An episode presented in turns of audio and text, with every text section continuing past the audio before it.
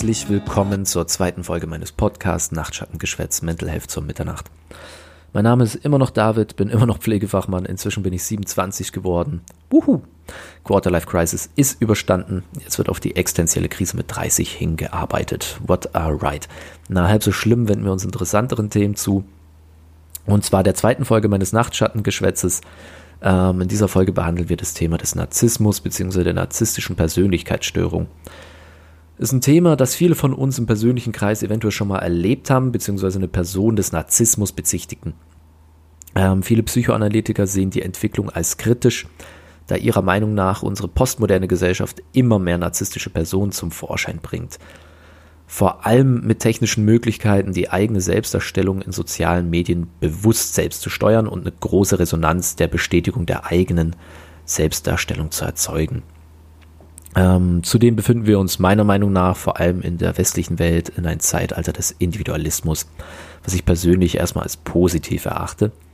Aber, und das ist ein großes Aber, im Leben gibt es für alles verschiedene Wege. Wenn nun Menschen frühkindliche Erfahrungen gemacht haben, die sich negativ auf ihre gesunde Entwicklung ähm, des eigenen Selbstwertes beziehen, so können sich wirklich gravierende Persönlichkeitsstörungen entwickeln und unsere eigene Darstellung ähm, eben zum Beispiel in den sozialen Medien äh, kann noch zusätzlich Öl in das Feuer schütten. Nun sollte man aber nicht den Fehler machen, jeden Menschen, der charismatisch, äußerst überzeugt von seinen Fähig und Fertigkeiten ähm, und einen gesunden Egoismus besitzt, direkt des Narzissmus zu bezichtigen. Ähm, für mich persönlich ist es, ich denke, da geht es dem meisten ähnlich, wirklich zu erkennen, ob eine Person äh, vollwertig dem Narzissmus verfallen ist und noch viel schwieriger, vielleicht bei sich selbst auch eigene narzisstische Züge adäquat einzuschätzen und selbst reflektieren zu können. Also versuchen wir mal das Ganze in den nächsten 40 Minuten das ein bisschen tiefer anzugehen und versuchen zu verstehen. Was ist Narzissmus? Wie entwickelt sich diese Persönlichkeitsstörung?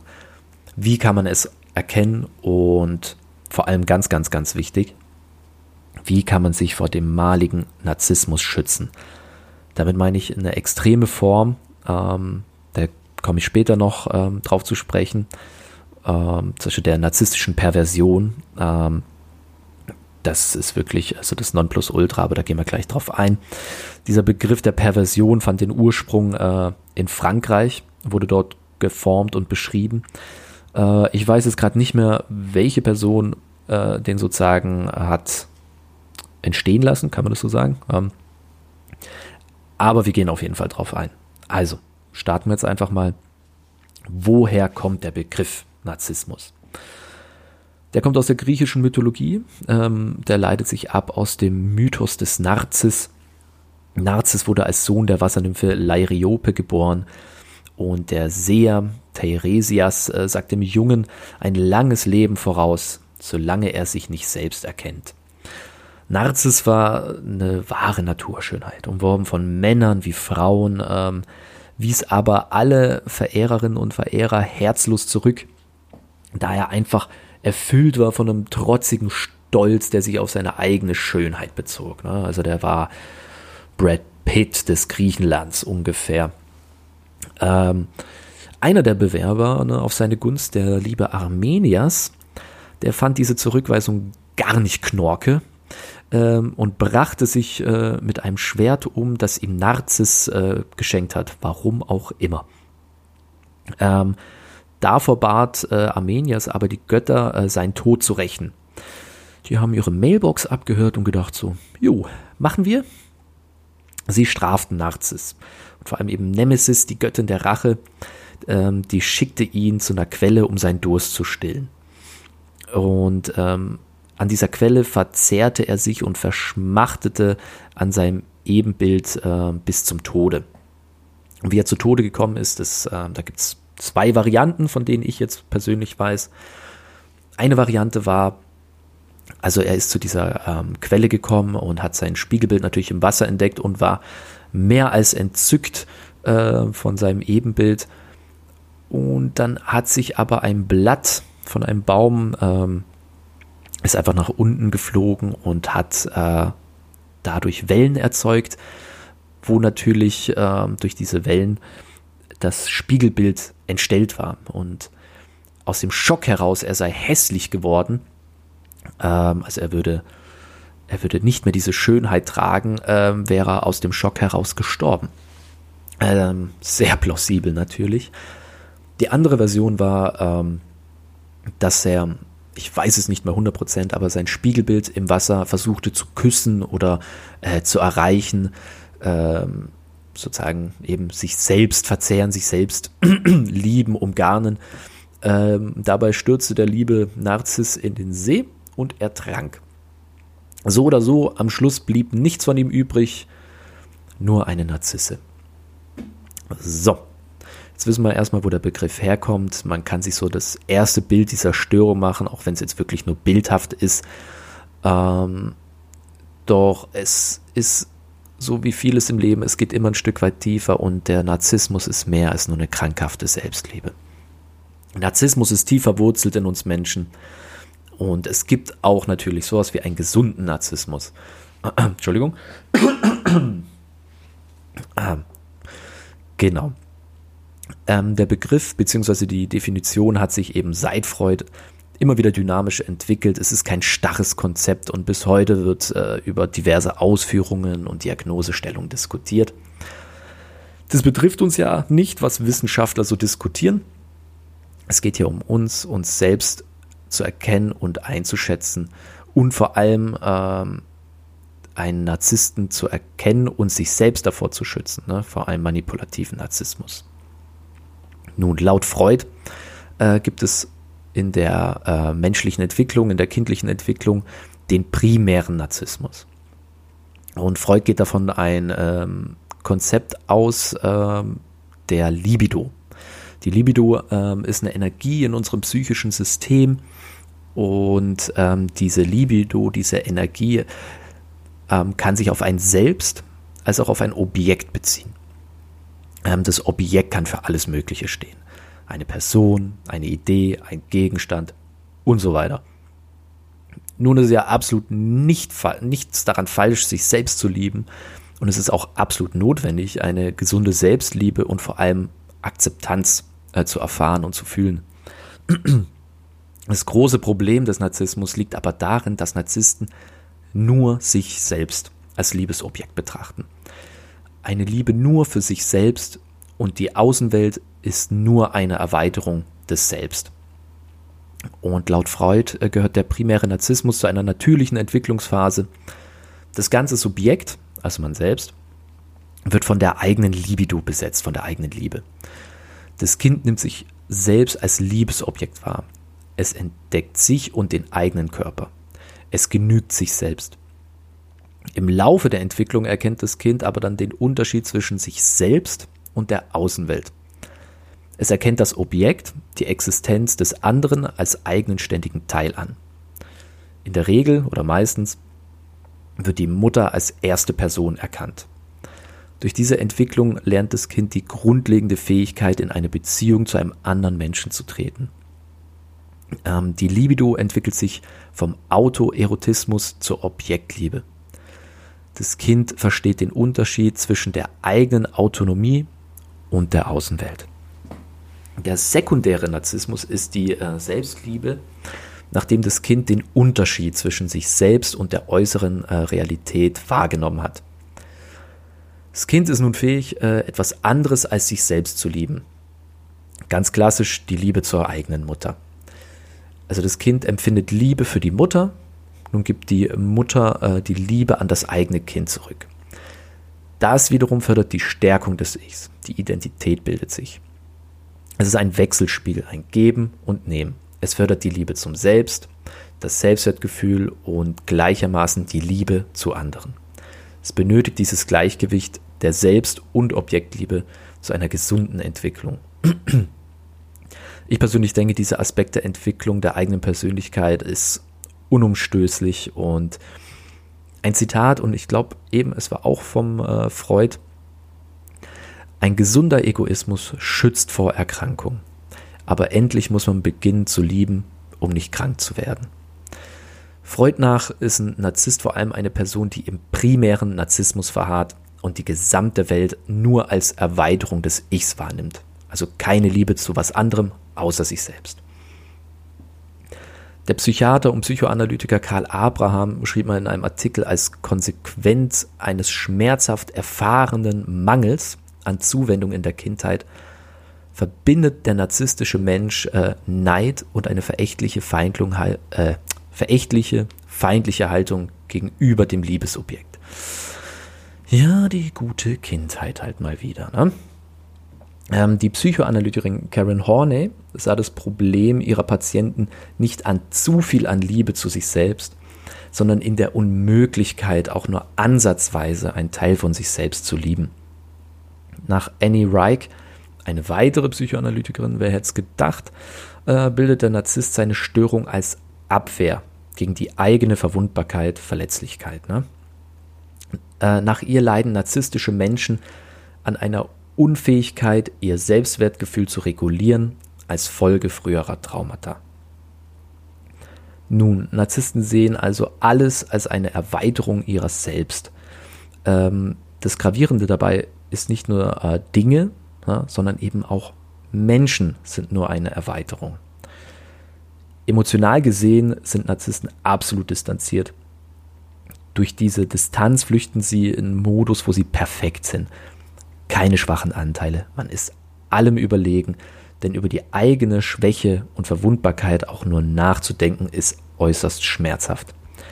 Also alles, was in der Außenwelt existiert, so Herbert Rosenfeld, also alle Objekte werden entweder angeeignet, weil sie gut sind, oder alle schlechten Anteile des Selbst werden auf Objekte projiziert. So, und hier kann sich jeder selbst die Frage stellen, wie war meine Beziehung zu meinen Eltern? Wie gestaltet ähm, sich die Beziehung zu ihnen? Was, was ist da für eine Dynamik? Geht in euch, reflektiert und wenn ihr auch schmerzhafte Erinnerungen habt an diese Zeit, wertet sie nicht. Stellt euch einfach vor, äh, wenn ihr euch eine Erinnerung anschaut, die maßgeblich Einfluss gehabt hat oder ihr vermutet, dass sie eine starke Bedeutung hatte, ähm, dass ihr euer jetziges Selbst als Beobachter in die Situation stellt. Ne, eine dritte neutrale Person, die beobachtet. Fühlt, was ihr fühlt in dieser Situation, ohne Wertung, reflektiert. Wie habe ich mich damals gefühlt? Was hat das ausgelöst? Reflektiert eure heutigen Beziehungen. Gibt es Ähnlichkeiten zur Vergangenheit? Wie gehe ich mit anderen Menschen um? Wie wird mit mir umgegangen? Am besten schreibt ihr eure Gedanken dazu auf. Das schafft manchmal extrem viel Klarheit. Nun weiter im Text. Otto Kernberg geht wie viele andere Psychoanalytiker davon aus, dass durch Zurückweisung und Herabsetzung der eigenen Eltern eine narzisstische Persönlichkeit es nicht schafft, die positiven und negativen äh, Selbst- und Objektpräsentanzen in sich zu integrieren. Es gibt so eine Art Spaltung in der eigenen Wahrnehmung des Narzissten. Alles Negative, ähm, sagen wir mal einfach mal zwischen eine negative Verhaltensweise im Umgang mit Mitmenschen, die in der eigenen Persönlichkeit besteht, wird auf ein Objekt im Außen projiziert. Im Grunde genommen, die anderen sind schuld, nicht ich. Ich kann nicht schuld sein, weil ich unfehlbar bin. Eine Antwort wäre, äh, Alter, hackt's dir? Du hast eine Arbeitskollegin gerade fertig gemacht für etwas, was sie nicht verursacht hat, zum Beispiel fehlende Unterlagen, die der Narzisst verschlammt hat. Aber was ja gar nicht sein kann, weil er oder sie ja keine Fehler macht. Es war bestimmt äh, die Kollegin, nicht man selbst. Denn in der Spaltung der Persönlichkeit werden nur die positiven Objekte und deren positiven Werte auf sich selbst bezogen. Ähm, durch diese Spaltung erschafft sich ein Narzisst die eigene grandiose, unfehlbare und unantastbare Persönlichkeit. Absolut losgelöst von der Realität. Ähm, nur kurz, euch müssen die ganzen Personen, die ich hier erwähne, nicht näher beschäftigen es ist mir einfach wichtig, das Gedankengut dieser Menschen zu schützen und es nicht als meines auszugeben. Ich möchte das Wissen dieser Menschen äh, wiederum mehr Menschen zugänglich machen und Menschen ermutigen, offener mit diesen äh, Themen umzugehen. Für mich persönlich, es gibt keine Tabus. Wir sind alle auf diesem Planeten und all diese Dinge passieren in unserem Leben. Also sollten wir auch darüber sprechen und uns darüber austauschen um gemeinsam an uns zu arbeiten und diese Welt ein klein bisschen angenehmer zu gestalten. Also nicht wundern, wenn ich da mit vielen Namen um mich schmeiß. Aber ich möchte nicht äh, Gedanken als meine verkaufen, die es nicht sind. Ah, genau, ja, sorry. Mal wieder kurz abgeschweift. Aber das war mir eben jetzt kurz wichtig zu erwähnen. Also, weiter. Also, wenn ihr durch euer Leben so spaziert, werdet ihr extrem vielen Menschen begegnen. Ihr baut Beziehungen auf, jede davon hat seine eigene Dynamik. Wenn ihr mit einer Person zu tun habt, die beispielsweise klar negative Verhaltensweisen aufweist, aber diese stets auf andere projiziert, nicht fähig ist, eigene Fehler einzusehen, sich empathielos zeigt, es muss nicht direkt ein Narzisst sein, aber es sollten definitiv Alarmglocken klingeln. Und bitte, es geht hier nicht darum, einen Menschen mit einer narzisstischen Persönlichkeitsstörung zu identifizieren, um sie dann zu diffamieren oder sie fertig zu machen. Es geht hier um den Umgang, wie man sich vor emotionaler Gewalt schützt und lernt sich abzugrenzen. Niemals jemand verurteilen. Alles hat seinen Ursprung und wir wissen oft nicht, welche Hölle Menschen durchlebt haben. Also nicht verurteilen, sondern erkennen und Grenzen setzen, sich schützen. Punkt.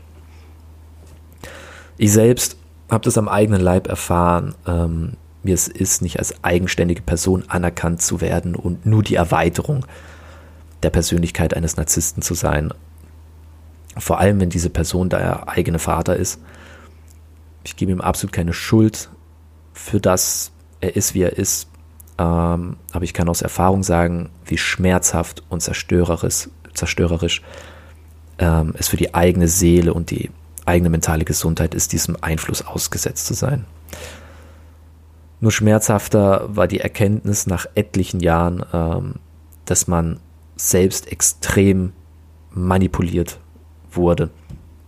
Und das, das erschüttert einfach die gesamte Identität und was man über sich selbst so gedacht hat. Ähm, ich werde da jetzt auch nicht näher drauf eingehen. Je nachdem, wie sich dieser Podcast entwickelt, ähm, spreche ich da vielleicht mal drüber, ähm, was da meine Erfahrungen sind, wie sich das angefühlt hat, weil es ist ein Thema, was sehr schwer zu begreifen und zu beschreiben ist.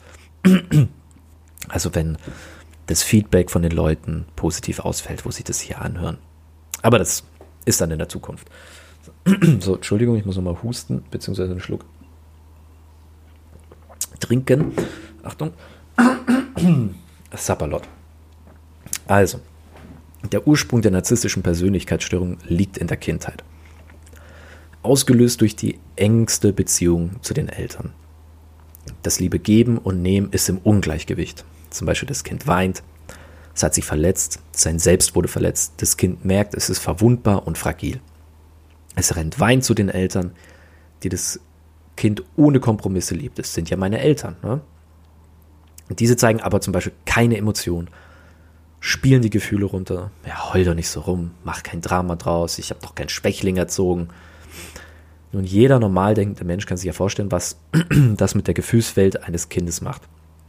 Und stellt euch mal vor, solche Ablehnung und Abwertung erfahren Menschen in ihrem Wachstum während ihrer gesamten Kindheit. Das Kind lernt nicht die positiven und negativen Aspekte äh, von sich selbst und der Außenwelt äh, zu akzeptieren. Also, was macht das Kind? Um seine Identität zu schützen, ähm, aus der Ablehnung der schlechten Anteile, ja, weil das äh, einfach zu schmerzhaft ist, es zu akzeptieren, wird eine Spaltung durchgeführt. Schwarz und weiß. Es ist an sich eine defensive Maßnahme in der Entwicklung, äh, sich vor den emotional zugefügten Wunden der Vergangenheit zu schützen. Das ist im Endeffekt einfach ein Schutzmantel. Nie wieder soll man sich schlecht und abgelehnt fühlen. Ich bin alles Gute, alles was schlecht und negativ ist, sind die anderen, weil man möchte sich einfach schützen vor dem, was man als Kind erlebt hat, weil das wirklich tiefgreifende emotionale Narben sind. Äh, für Kernberg, den ich bereits äh, schon mal erwähnt habe, ist der Narzissmus dimensional. Von normal bis pathologisch. Ein gesunder Egoismus kann bestehen, wenn gleichzeitig die Liebe zu anderen Menschen bestehen kann. Bleibt diese Libido-Energie äh, aber nur auf sich selbst gerichtet, äh, geht es über zur Pathologie. Die gesamte Außenwelt wird benutzt, um ein Ich zu erschaffen, das sich alles Positive aneignet.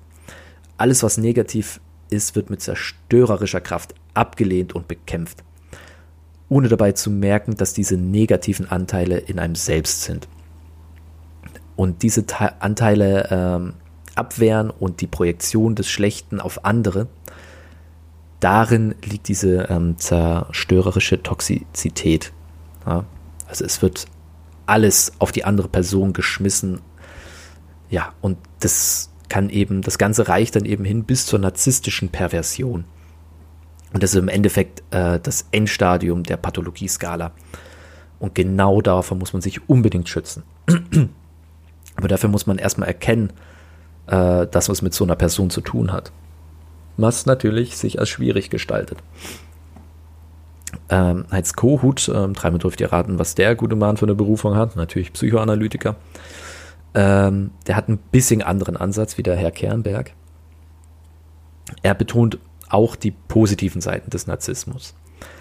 Ähm, es ist ein natürlicher Instinkt ähm, der Selbsterhaltung, äh, der sich durch das ganze Leben zieht. Zu jedem Zeitpunkt unseres Lebens können Dinge passieren, die Einfluss auf unsere Entwicklung und Identität haben. Ist ja klar. Er sieht den Narzissmus sich parallel ähm, am Entwickeln zur Objektbeziehung. Ein bipolares System. Ähm, Im Endeffekt, ich bin okay, du magst mich, du bist okay und ich mag dich. Ähm, Wäre schön, wenn alle Beziehungen so simpel wären, ist es aber nicht. Das Gehirn ist eine recht komplexe Sache. Aber wäre das alles so einfach, dann hätte ich ja keinen Grund zu quatschen und keinen Podcast. Ne? Also, wenn wir das Positive sehen, machen wir das Beste draus. Laut Kohut entsteht durch die gesunde Entwicklung und Symbiose beider Anteile ähm, dieses Systems ein authentisches Selbst. Nun wäre es natürlich schön, wenn alle Menschen dieser Welt in einem gesunden Umfeld aufwachsen, liebende Eltern haben umsorgt sind und ihre Kindheit genießen können. Leider ist das natürlich nicht überall der Fall. Ähm, viele Menschen tragen seelische Narben und das Beste, was wir tun können, ist uns selbst zu reflektieren, zu wachsen, an uns zu arbeiten, um der nächsten Generation mehr Gutes wie Schlechtes mit auf den Weg des Lebens zu geben. Deswegen mache ich das hier und ich hoffe, das, was ich hier tue, Anklang findet. Ähm, dass ich Menschen erreichen kann, Verantwortung für sich und ihre Liebsten zu übernehmen. Ja, sorry, mal wieder abgeschweift. Ähm, das wissenschaftliche Wissen, das ich hier auch präsentiere, ist der Psychoanalytikerin und Familientherapeutin äh, Marie-Fran Hirigoyen zu verdanken, die das Wissen in ihrem Buch ähm, Die toxische Macht der Narzissten und wie wir uns dagegen wehren äh, sammelte und sehr gut darstellt und die Form beschreibt. Also jeden, der es interessiert, kann ich das wärmstens ans Herz legen. Ähm, sie beschreibt die wichtigsten narzisstischen Pathologien, den grandiosen oder größenwahnsinnigen Narzissten, den verletzlichen Narzissten und den Extremfall des narzisstischen Perversen. Den Begriff bitte nicht falsch verstehen, beziehungsweise bringt ihn nicht mit einer Perversion auf sexueller Ebene in Verbindung. Aber das werdet ihr gleich sehen, wie das gemeint ist. Ähm, ich versuche es so gut wie es geht, äh, die Ausführungen von Frau Marie-Fran Irigoyen zusammenzufassen. Ich hoffe wirklich, ich spreche ihren Namen richtig aus. Ähm, wahrscheinlich aber nicht. Also, jetzt zu den Typen der Pathologie. Erster Kandidat, der grandiose Größenwahnsinnige. Laut Frau Hirigoyen ist dieser Typus am leichtesten zu erkennen. Leicht natürlich in Anführungszeichen. Im Endeffekt fühlt sich diese Person allen anderen überlegen und sieht es als absolut Gott gegeben an, dass ihm gewisse Privilegien zustehen. Immer in den Vordergrund drängt, egal ob auf Arbeit oder auch beispielsweise bei Partys. Egal, was andere Menschen erzählen, ähm, man, äh, der Narzisst äh, macht immer noch eine Schippe obendrauf. Er will jeden übertreffen. Ähm, so eine kleine Anekdote, auch aus dem persönlichen Leben. Ein ehemaliger Kollege von mir, ähm, rief an, um zu sagen, er hat seine Meisterprüfung geschafft. Äh, er ruft also meinen besten Kollegen an, dieser gratuliert ihm, um ihn abzuwimmen, äh, sagt mein bester Kollege äh, natürlich auch, dass ich da bin. Und da wollte natürlich dieser neugeborene äh, Meister auch mit mir sprechen. Ich gratulierte ihm natürlich zu dieser Auszeichnung. Ähm, die erste Frage, die er danach stellte, drehte sich um meinen Lohn. Wie hoch denn der in der Schweiz äh, sei. Er wollte wirklich, ich habe gesagt, ja, Geld halt, ich, ich verdiene einfach meinen Lebensunterhalt. Er wollte aber spezifisch wissen, ob er mich nun überholt hat. Ähm, und als meine Antwort nicht ganz äh, seiner grandiosen Realität passte, äh, kam natürlich der Zusatz hinzu, ja, würde ich in die Schweiz gehen, dann habe ich bla bla bla so viel mehr wie du. Ja, hey, mir geht's auch gut und dir, ne? Kam gar nicht dazu, zu der Frage. Also wie gesagt, es wird immer versucht, eins oben drauf zu setzen ähm, und immer als der Bessere dazustehen. Also was muss ich da bitte bei noch denken? Aber wie gesagt, nicht verurteilen, das kommt alles irgendwo her. Im Endeffekt ähm, steht es Ich immer im Zentrum.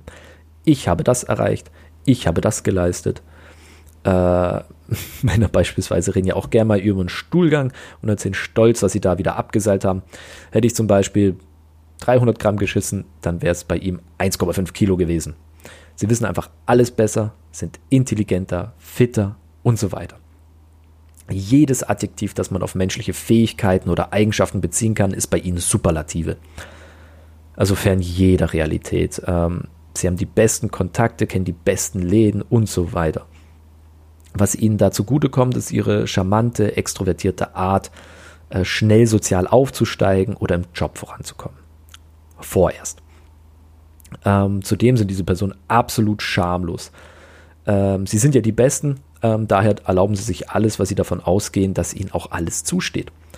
Sie hegen gute Kontakte und Freundschaften zu ihren Arbeitskollegen, wenn sie äh, Nutzen daraus ziehen. Sobald sich aber abzeichnet, dass eine andere Person ihre Grandiosität gefährdet, dann wird manipuliert, intrigiert, verletzt, verbal emotionale Gewalt angewandt. Denn es kann ja nicht sein, dass jemand besser ist als man selbst. Das passt nicht in die selbstgeformte Verzerrung der Realität. Aber anstatt sich zu reflektieren, an seinen Skills zu arbeiten, wird auf Angriff geschaltet. Denn einen Fehler zu akzeptieren ist zu schmerzhaft. Es würde an die eigene äh, Verwundbarkeit der Kindheit und Jugend erinnern. Und davor will man sich ja jetzt schützen. Ähm, und wenn man dann beispielsweise im Job nicht die Beförderung kriegt, wird toxische Galle gespuckt. Man hat äh, mich hintergangen, die neue Personalchefin hat den Job nur, weil sie den Direktor rangelassen hat. Keine Lüge, die sie in die Welt setzen, löst auch nur ein bisschen Scham aus. Das Schamgefühl ist deaktiviert. Man geht über Leichten. Und ich denke, am besten kann man das festmachen. Ich will kein Trump-Bashing machen, aber genau er hat so extreme Züge eines grandiosen Narzissten. Das muss man sich einfach mal äh, geben. Das ist echt nicht mehr normal. Ähm, man stellt sich zum Beispiel auch vor, man ist der Partner von einem grandiosen Narzissten. Man ist kein eigener Mensch mehr, man ist dazu da, das Ego zu füttern, schön auszusehen, gut gekleidet zu sein. Was man selbst will, ist absolut scheißegal. Man wird als Accessoire gesehen. Keine echte Liebe. Ja. Oberflächliche Bekanntschaften sind kein Problem. Da kann das Bild gewahrt werden, äh, dass man grandios und toll ist und das blendet auch viele Leute. Ähm, und das ist ja niemandem vorzuwerfen. genau. Aber eben oberflächlich funktioniert alles, jedoch bei tieferen Beziehungen, ähm, Entschuldigung, ja, hier. Jedoch bei tieferen Beziehungen fängt es früher oder später an zu verfallen. Man hat fast keine Chance, solche Menschen tief zu erreichen. Am besten gehen, egal wie schwer es ist. Man muss sich aus diesem Dunstkreis befreien. Denn wenn der Grandiose an seinem Partner oder Partnerin bemerkt, dass er oder sie in gewissen Dingen besser ist, dann wird alles daran getan, diese Person wieder runterzudrücken. Das geliebte Anhängsel wird äh, ein Dorn im Auge und zum Hassobjekt. Ähm, der Grandiose ist sich dem aber nicht bewusst. Diese Mechanismen sind wie ein angeleinter Wachhund, der einen verwahrlosten Garten bewacht, der sich hinter einer wunderschön gepflegten Hecke befindet. Man denkt sich, wow, mega geile Hecke. Dahinter ist bestimmt auch mega der nice Garten. Also wenn wir hinter die Fassade schauen und der Wachhund macht hier nur seinen Job und reißt dir fast das Bein ab, um die eigene Identität zu schützen vom Narzissten. So, das war der grandiose Größenwahnsinnige in Kurzform. Nun kommen wir zum verletzlichen Narzissten. definitiv schwieriger zu erkennen, ähm, da gewisse Merkmale und Verhaltensstörungen auch bei anderen Persönlichkeitsstörungen wie Borderline, Schizoiden oder auch Paranoiden äh, vorkommen. Nur kurz am Rande kann sein, dass sich die Tonspur jetzt ein bisschen anders anhört, weil ich musste dem Ruf der Natur folgen und daher einen kurzen Break machen. Ja, verdammte Blase. Deswegen nicht wundern, wenn sich die Tonspur jetzt ein bisschen anders anhört. Ich bin kein Tontechniker, deswegen kann ich das noch nicht so smooth ähm, überleiten. Naja. Aber nur so kurz am Rande, warum sich das jetzt anders anhört. Also, der verletzliche Narzisst. Ähm, laut Frau Irigoyen ist diese Form häufiger. Äh, liegt auch teilweise daran, dass der, der, grandiose Narzisst nicht zum Psychiater geht. Warum denn auch? Ähm, er ist ja unfehlbar. Und Frau Irigoyen und weitere Psychiater sehen ähm, sie als schwerste Form an, da sie leider Gottes ähm, auch zum Suizid führen kann. Ähm, die Erfolgs- und Siegesfantasien decken sich mit dem der Grandiosen, ebenfalls ohne Rücksicht auf Verluste ähm, diese Dinge zu erreichen. Nun sind die Verletzlichen aber eher hypersensibel und mit einer sehr hohen Verletzlichkeit ähm, sozusagen belegt und legen extrem viel Wert auf die Meinung der anderen. Ähm, jedoch sind die eigenen Probleme eben auch immer größer, als sie eigentlich sein sollten. Ein Grundgedanke ist, äh, ich bin zu höheren Berufen und ich bin eigentlich eine große intellektuelle Persönlichkeit. Nur die anderen sind zu dumm, es zu erkennen. und gleichzeitig eine unbewusste negative Haltung zum eigenen Selbstwert, eben nicht diese Großartigkeit, die eigentlich in einem innewohnt, zu erreichen. Aber nein, reflektieren ist nicht möglich. Man ist ja trotz alledem an sich vollkommen. Also es ist ein bisschen komplexer als der Grandiose. Und ähm, beim Verletzlichen ist es immer so, die anderen sind schuld für mein Leid. Ich habe ja nie was Schlimmes getan.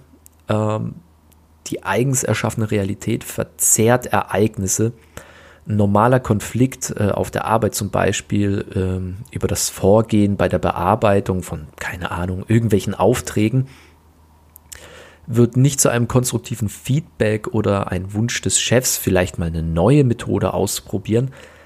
Nein, der Chef hat keine Ahnung, er will mich nur fertig machen, ich werde gemobbt, ich weiß, ich mache das gut und so weiter und so fort. Im Endeffekt, jammer, jammer, jammer, ich arme, arme Person. Du und du und du, ihr seid schuld, dass ich mich beschissen fühle. Besonders sensitive, verletzliche Narzissten können über einen hohen Selbstwert verfügen. Dieser ist aber extrem instabil und jede Kritik an ihrer Person löst eine völlig unangemessene äh, negative Reaktion aus. Um ihren Selbstwert nun wieder nach oben zu drücken, benötigen sie wiederum Menschen, die sie bestätigen und aufwerten. Tut man das nicht und gibt zum Beispiel eine ehrliche Antwort, anstatt den Sensitiven zu umsorgen, äh, ja, dreimal dürft ihr raten, wer als nächstes mit Scheiße beworfen wird. Ja. So, also das ist eben der große Unterschied äh, zwischen diesen beiden Formen. So, und als ob diese zwei Formen nicht reichen, kommt noch der ultimative Endgegner hinzu, der narzisstische Perverse extrem gefährlich, da diese Form zur moralischen Perversion fähig ist. Ähm, diese Narzissten verbergen sich hinter einer Fassade, sind sozial angepasst und charmant. Alles wird daran getan, ein durchweg gutes Bild eines charakterstarken, selbstbewussten Menschen darzustellen. Man verliebt sich in diese schillernde Gestalt. Gleich dem Hören der Gesänge der Sirenen stürzte sich Odysseus Männer liebestrunken in die See und ertranken. Ungefähr so. Dieser Sog, dieses, dieses Unfehlbare. Und davon lässt man sich beeindrucken, bis man eben in die Tiefe stürzt. Sie verfügen über keinerlei Empathie für ihr Gegenüber. Der entscheidende Punkt, das macht diese Person so verdammt gefährlich, sie sind sich ihrer Verhaltensweisen bewusst. Sie wissen, dass sie äh, andere Menschen Leid zufügen und das nur aus dem Eigennutz tun, ne? für den persönlichen Erfolg. Und da eben wird über Leichen gegangen, aber mit Kalkül und bewusst. Und das ist einfach wirklich nur pervers. Frau äh, Hirigoyen beschreibt es perfekt. ähm, ich zitiere sie kurz, er ist narzisstisch, also braucht er Publikum. Aber auch pervers, also braucht er auch eine Beute. Ja, das sagt ja schon sehr viel. Er schuldet niemanden etwas und für seine Fehler müssen andere büßen. Angetrieben von Neid, Neid auf die Fähigkeiten und die Stärken anderer Menschen, nähren sie ihren unstillbaren Durst nach Großartigkeit, indem sie sich die positiven Aspekte der anderen einverleiben und gleichzeitig das Selbstbewusstsein, den Selbstwert anderer zu zerstören. In Familien zerstören sie Harmonie, Gleichberechtigung. Alles wird getan in Form von Anspielungen, Einschüchterung, Druck, Schuldzuweisung, dem Erwecken von negativen Emotionen und jede Form der Manipulation, die möglich ist. Sie sind intelligent und erkennen Schwachstellen in den anderen, die genutzt werden, um sie zu vernichten. Wenn man diese Menschen mit der Realität konfrontiert, wechseln sie in die Opferhaltung, erzeugen Mitleid und Schuldgefühle. Und glaubt mir, da kommt, äh, das kommt mit einer Überzeugung, ähm, auf die die meisten Menschen einfach keine Antwort haben und dann wieder dem Perversen äh, auf dem Leim gehen. Es ist einfach Psychoterror. Das ist psychische, emotionale Gewalt mit einer Kraft, die man sich äh, kaum vorstellen kann. Ich bin ehrlich, als ich dieses Skript äh, am Schreiben war, hat es mich äh, auch emotional erwischt, ähm, weil ich habe das selber gespürt, dass ich äh, über zehn Jahre lang so einem Einfluss ausgesetzt war. Und ich habe ja vorher gesagt, ich will da nicht so drüber reden, aber ich tue es jetzt trotzdem mal kurz erwähnen. Und das nochmal, dieses, das darzustellen, ähm, das hätte mich ganz ehrlich gesagt fast zugrunde gerichtet. Ähm, an meiner Identität, an meiner Persönlichkeit. Und das Beste, was ich machen konnte, und das empfehle ich wirklich jedem Menschen, geht weit, weit weg.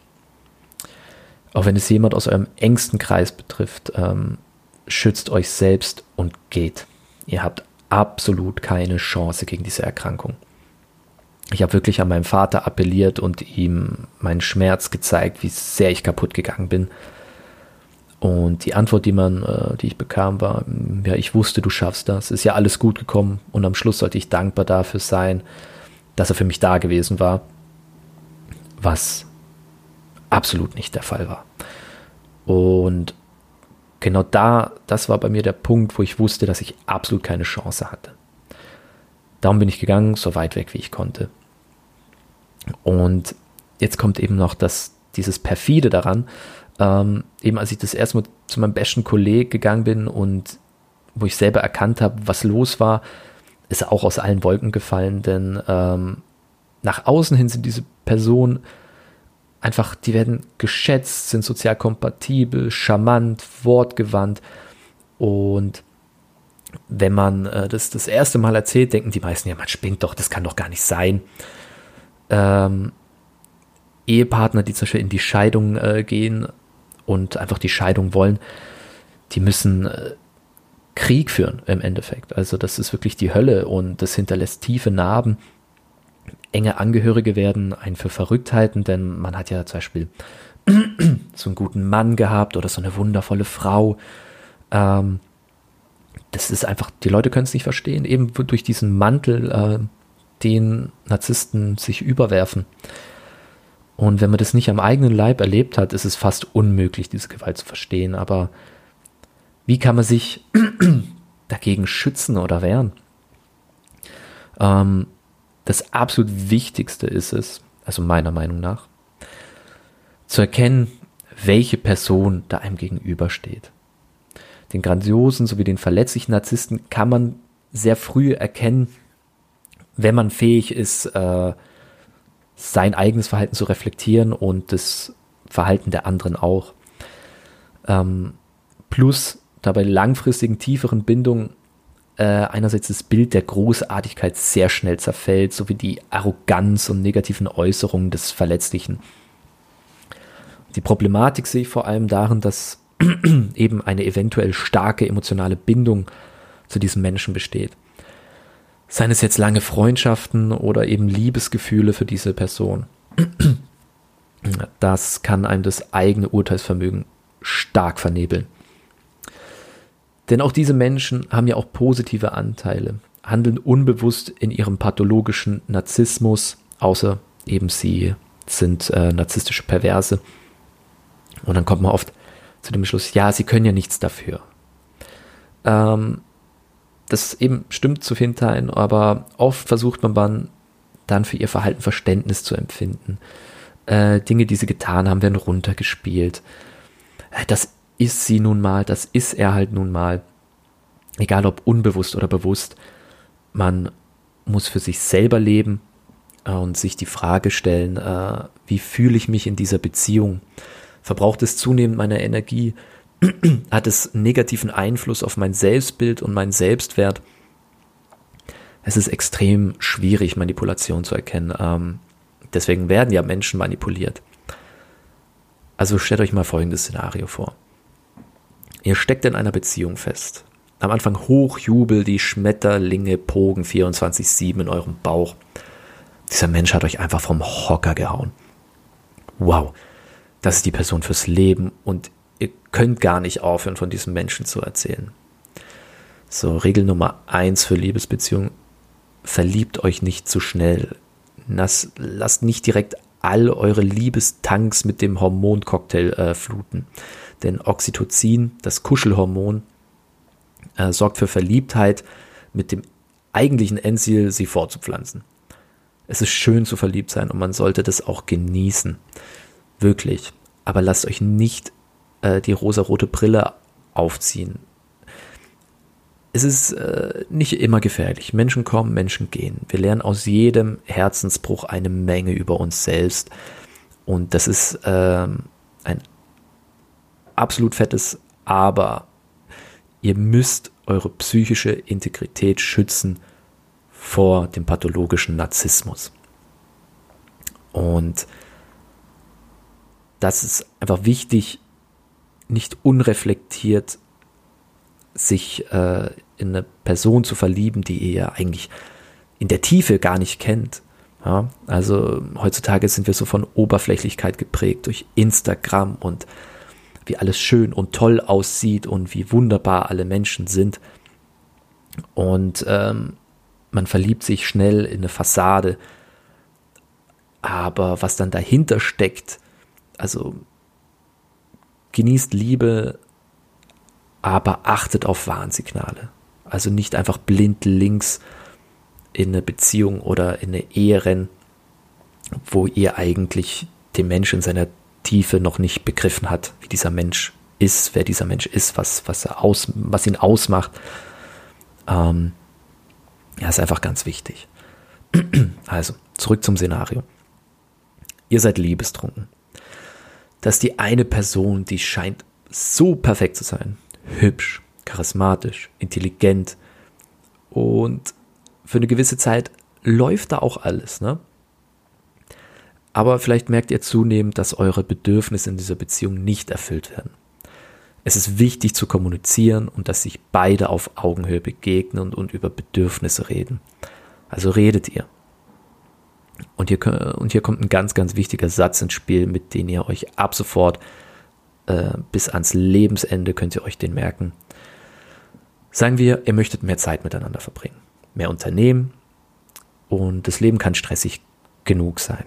Nun, euer Partner ist eben sehr ambitioniert, möchte erfolgreich sein, hat wenig Zeit. Wir alle haben Dinge äh, in unserem persönlichen Leben, die uns wichtig sind und die auch Zeit erfordern.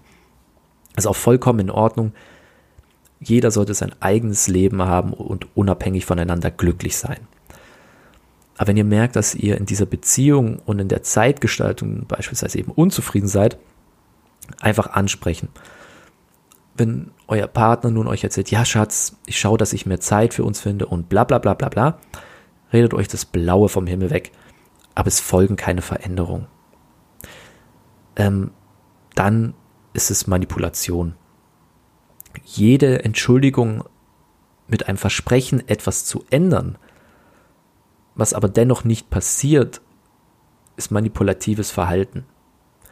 Wenn dann zu noch zu dem kommt, ähm, ihr äußert eure Bedürfnisse und der andere geht auf Angriff und wirft euch wiederum was vor, dass ihr äh, jemanden unter Druck setzt und wie kann man denn nur, ich hab's schwer genug und auf einmal rudert ihr wieder zurück. Ja. Es ist wirklich sehr komplex, ne? also aber einfach bewusst, offen kommunizieren und das Gesagte mit dem Verhalten vergleichen. Ja?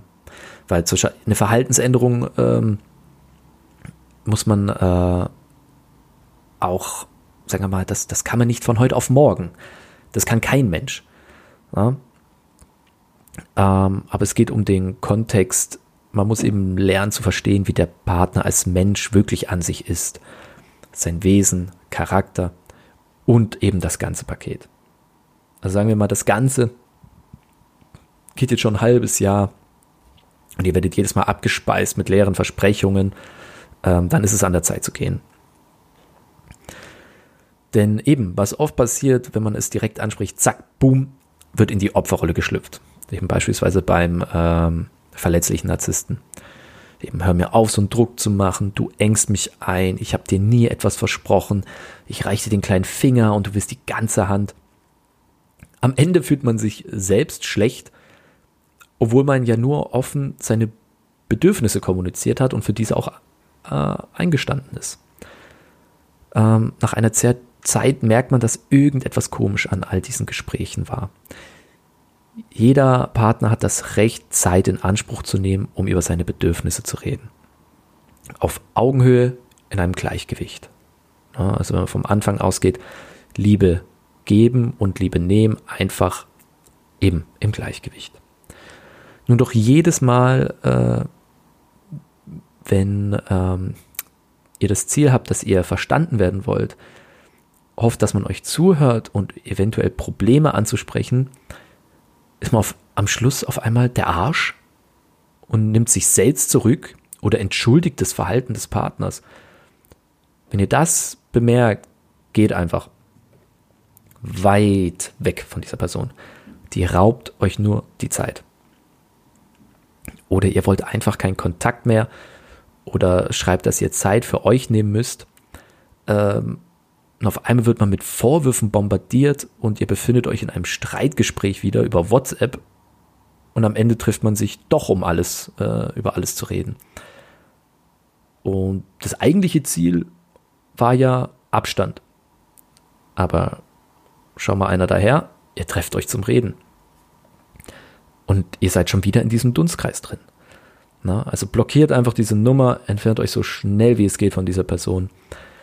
Ihr müsst wirklich ihr müsst nicht, aber ich lege es ans Herz, ähm, Verhaltensweisen ähm, lernen zu beobachten und Dinge, die gesagt werden, versprochen werden, ob diese eingehalten werden, wie das Verhalten ist ähm, und einfach mit einer gewissen neutralen Distanz Verhaltensmuster zu erkennen. Ja? Und vor allem wie mit euch kommuniziert wird, was gesagt wird, was das Emotionale in euch auslöst. Das ist wirklich äh, sehr, sehr viel Arbeit. Und das muss man sich einfach bewusst machen. Und es ist wirklich das absolut Wichtigste, das früh zu erkennen, um sich den Mist zu ersparen, wenn man das zu spät merkt und ihr habt einen Menschen mit einer äh, eben narzisstischen Persönlichkeitsstörung geheiratet. Und je nach Grad der Pathologie, ähm, pff, ja, könnt ihr nur zu Gott beten, dass ihr da halbwegs unbeschadet wieder rauskommt, ähm, wenn man durch eine Scheidung läuft, weil so oder so ähm, wird es sehr tiefe Narben hinterlassen, vor allem wenn Kinder im Spiel sind. Das ist wirklich zu vermeiden. So, eine andere Regel, Regel Nummer zwei, hört auf euren verdammten Bauch. Das Bauchgefühl ist absolut lebensnotwendig. Jeder kennt dieses Bauchgefühl. Es ist vage, fühlt sich schlecht an. Es gibt einem das Gefühl, dass irgendwas nicht stimmt und in den seltensten Fällen täuscht euch euer Bauchgefühl. Also hört gut hin und ignoriert es bitte nicht. Euer Unterbewusstsein rafft mehr, als ihr denkt. Und wenn euer Bauch sagt, etwas stimmt nicht an einer Person, oder zum Beispiel an dem, was diese Person so zu euch sagt, und ihr kriegt dieses Gefühl, dann geht einen Schritt zurück und analysiert das Verhalten. Und nochmal, es geht hier nicht darum, irgendjemand zu entlarven und fertig zu machen. Es geht darum, sich selbst zu schützen und vor toxischen Verhaltensweisen und ebenfalls äh, sich vor psychischen Übergriffen zu schützen. Regel Nummer drei. Ähm, also diese Regel sollte eigentlich keine Regel sein, sondern mehr als Rat gelten. Fragt eure engsten Freunde und eure Menschen, mit denen ihr eine langjährige, auf einer tiefen Ebene ähm, funktionierenden Beziehung führt. Fragt sie, äh, wie sie euch vor der Beziehung wahrgenommen haben und während der Beziehung. Fragt sie ganz spezifisch nach der Entwicklung, eurer Haltung, Ausstrahlung, Energielevel, eure Aussagen äh, spezifisch äh, an dem Gehalt gemessen der positiven und negativen Anteile. Eben wird man mehr pessimistisch, äh, werden die Gedanken dunkler. Ähm, fragt sie, ob ihr oft ähm, das Fehlverhalten eures Partners in Schutz nehmt und so weiter. Und redet einfach drüber.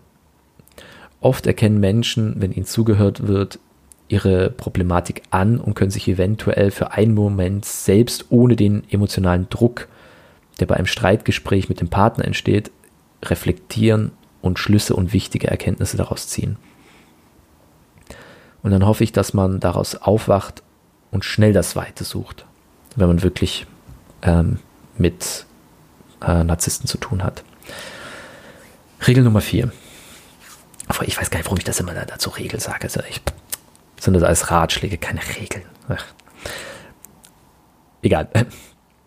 Nimmt eine Auszeit von allem und jedem. Euch fällt die Decke auf den Kopf, Arbeit stresst, Beziehung stresst, Gedanken stressen. Es ist einfach alles zu viel. Nehmt euch einen Sonntag mal Zeit, sagt alles ab, Verabredungen, Termine und geht raus. Schaltet das Handy ab und geht in die Natur. Nur du und die Natur. Ähm, Ihr werdet euch dabei natürlich viele Dinge fragen. Euer Kopf, euer Geist wird euch mit viel Zeug bombardieren. Tut es trotzdem, sucht euch einen Platz, wo nur ihr seid, mit einem schönen Blick auf eine wundervolle Landschaft. Vielleicht googelt ihr auch ein paar Tage davor nach schönen Plätzen in eurer Umgebung mit dem Ziel, ähm, euch dort zu sehen, ruhig, im Frieden und geht dorthin. Lasst das Handy entweder zu Hause oder im Auto. Und wenn ihr an diesem Ort angekommen seid, Nehmt euch die Zeit bewusst zu atmen. Spürt, wie sich eure Lungen mit der klaren Luft füllen. Atmet das Leben ein. Macht euch bewusst, dass ihr gut genug seid für diese Welt. Spürt für einen Moment, dass ihr am Leben seid. Fühlt mit euren Händen das spröde Holz der vermoderten Bank, auf der ihr sitzt. Riecht die Düfte des Waldes, der Tannen, des Mooses, der Geruch der Erde äh, oder Rinden der Bäume. Spürt, wie euer Herz pumpt. Schaut in die, Fern, äh, in die Ferne und genießt diesen Moment der Stille und der Präsenz im Leben. Lebt einfach diesen Moment um des Lebens willen. Das nennt man Erdung. Es hilft, sich wieder verbunden zu fühlen mit seiner Umgebung. Denn wenn uns der Alltag über den Kopf steigt, fühlt man sich äh, oft äh, wie im Geist gefangen. Man wertet alles, tausend Dinge rauschen durch den Kopf und man hat sich vom echten Leben entfernt. Also geht raus in die Natur und erdet euch. Oft wird einem Menschen in den Momenten der Stille klar, was sie möchten, wohin die Reise gehen soll. Macht es zur Routine, euch zu erden. Es ist, äh, gibt absolut keine Nebenwirkung. Ähm, außer dass ihr euch wieder mehr mit dem echten Leben verbunden fühlt. Und selbst in Momenten der Dunkelheit schafft man sich ein Lächeln auf das Gesicht zu zaubern. Und das sind wirklich schöne Momente des Lebens. So, kurzer Ausflug in die Natur und wieder zurück zum Thema. Ähm, was ich vergessen habe oben äh, zu erwähnen in Bezug auf die Störung. Im Allgemeinen müssen wir den Grad einer Persönlichkeitsstörung anhand des Leidensdrucks des Erkrankten, zum Beispiel bei einer äh, bipolaren Störung, bei einem Borderline-Syndrom etc. pp. Ja? Oder zum Beispiel bei der Anorexia nervosa, das ist die Magersucht. Ähm, Bei der narzisstischen Persönlichkeitsstörung wird der Grad der Schwere der Erkrankung am Leidensdruck der Menschen erkannt, die dieser Störung ausgesetzt sind. Und allein dieser Faktor spricht Bände. Na. So, wir neigen uns langsam dem Ende der zweiten Folge hin. Ähm, ich nehme mir nochmal kurz die Zeit, ähm, wie ich denke, die wichtigsten Aspekte ähm, nochmal aufzugreifen und ihnen Nachdruck zu verleihen. Ihr müsst immer dieses Müssen. Ihr müsst nicht, aber ich lege es euch einfach ans Herz. Lernt den Menschen in seiner Ganzheit zu betrachten. Es ist wichtig zu erkennen, wer euch da gegenübersteht. Das gilt für Familie wie für Freunde und Partner. Und ihr dürft euch immer dazu entscheiden, jemand aus eurem Kreis zu entfernen. Es ist nicht leicht, aber das äh, Leben war noch nie leicht. Aber lasst euch nicht einwickeln von dieser oberflächlichen Grandiosität, diesem Deckmantel. Denn wenn ihr einmal eine Partnerschaft eingegangen seid und eben beispielsweise eine Ehe eingeht mit solch einer Person und ähm, das wird dann früher oder später, also wenn diese Störung stark ausgeprägt ist, dann wird da eine sehr, sehr schwere Zeit ähm, auf einen zukommen. Und auch hier, ähm, ich spreche da aus der Erfahrung, ähm, die Scheidung von meinen Eltern war ein absoluter Krieg und leider Gottes äh, wurden alle emotional damit reingezogen. Ich habe sehr lange Zeit extrem wichtige Menschen verloren, ähm, die ich gebraucht hätte damals. Aber hätte ich das nie durchlebt, dann gäbe es das hier vielleicht nicht und keine Ahnung, wo das hier hinführt mit dem Podcast, aber selbst wenn nur ein Mensch es dadurch schafft, sich von einem an Narzissmus erkrankten Person zu lösen, ähm, war es das alles wert. Und ich bin absolut kein Heiliger oder Beziehungsexperte oder sonst irgendwas. Ich selbst musste erkennen, wie viel toxische Verhaltensweisen ich an den Tag legte in meinen Ex-Beziehungen. Ähm, das war auch kein Spaß für die Frauen, die mit mir versuchten, eine Beziehung einzugehen. Ähm, meine Rettung aus dieser toxischen Spirale war einfach äh, die Fähigkeit zur Reflexion meines Verhaltens und die Liebe, die ich für ähm, meine letzte Partnerin äh, empfunden habe. Ähm, ich wollte einfach niemand mehr verletzen, den ich liebe. Und wir müssen uns alle bewusst machen, jeder von uns hat Anteile von solchen Verhalten äh, unbewusst und sie zu ändern benötigt Energie und Zeit, aber es ist es absolut wert, diese Zeit ähm, zu nutzen und diese tiefgreifende Arbeit zu tun. Ihr seid es euch selbst schuldig und den Menschen, die ihr liebt. Wir alle haben mit unserem Selbstwertgefühl mehr oder weniger zu kämpfen. Aber knüpft eure Liebe, die ihr Menschen gebt, niemals an irgendwelche Erwartungen, die diese Person zu erfüllen hat. Geht nicht in eine Partnerschaft, um eine innere Leere in euch selbst versuchen zu füllen ähm, mit der Zuneigung eines anderen Menschen. Kein Mensch kann wirklich glücklich werden, wenn er sich nicht selbst lieben und akzeptieren kann und ohne Liebe zu geben, ohne etwas dafür zurückzufordern. Liebe ist bedingungslos. Aber nochmal ganz wichtig, gebt niemals euer Selbst, eure Identität für jemand anderen auf. Das ist keine Liebe, sondern Opferung. Und hört auf das, was euer Körper euch sagen will. Wir alle sitzen im selben Boot, jeder Einzelne kann was bewirken. Stellt euch einfach mal vor, ihr lernt euch selbst zu akzeptieren und zu lieben Ihr liebt eure Ängsten ohne jede Bedingung. Wenn diese nun auch anfangen, sich selbst zu lieben und ebenfalls ihre Ängsten ohne Erwartungen äh, einfach zu lieben und so weiter und so fort, dann kann man da wirklich was Großartiges schaffen und das ist auch, nur, also ohne es zu spielen oder, oder ähm, davon irgendwas zu erhalten. Allein zehn äh, Menschen diese Botschaft raustragen, an ihre engsten zehn, dann werden aus zehn hundert. Und diese 100 geben es wieder ihren ähm, engsten 10 weiter. Dann sind das schon 1000 Menschen, die erreicht wurden. Wir alle haben mehr Kraft und Potenzial, als wir uns eigentlich vorstellen können. Und das wollte ich jetzt noch mitgeben. Und mit diesem positiven Ausblick auf die Zukunft möchte ich die zweite Folge meines Podcasts beenden.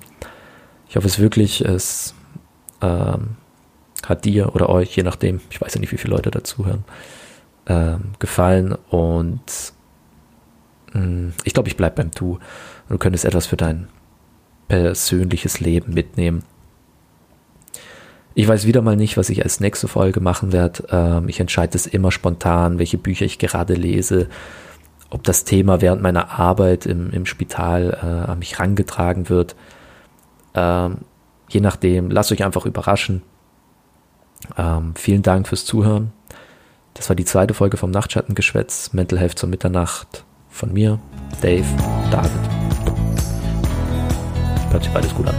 Ähm, habt eine erholsame, ruhige Nacht, einen schönen ruhigen Start in den Tag und niemals vergessen, du bist nicht allein. Bis bald. Euer Dave.